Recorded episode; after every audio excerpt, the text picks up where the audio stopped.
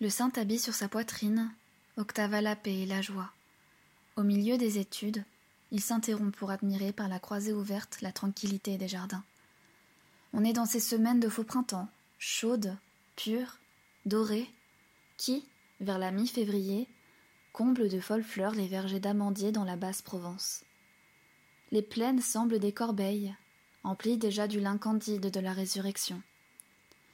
Elles frissonnent sur des fonds de cyprès et de pins, entre lesquels triomphent, couronnés de soleil, les pignons des chapelles.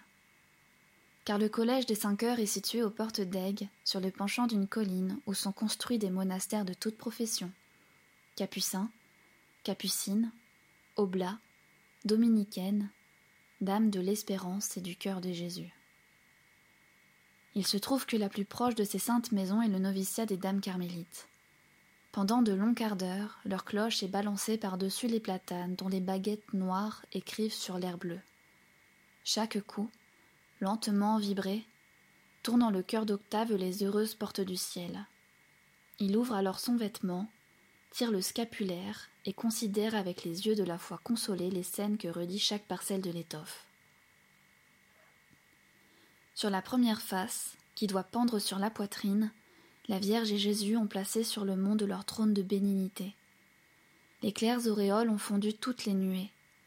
Le Saint Enfant déploie les cordons de l'habit sacré, et la mère sans tache laisse entre les plis de sa robe descendre en ondoyant les mots de la grande promesse. Je serai ton égide si tu es fidèle.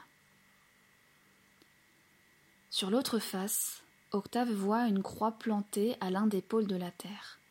Le cœur percé du glaive saigne des sept douleurs. Un archange incliné offre la banderole noire aux gouttes du sang de Marie.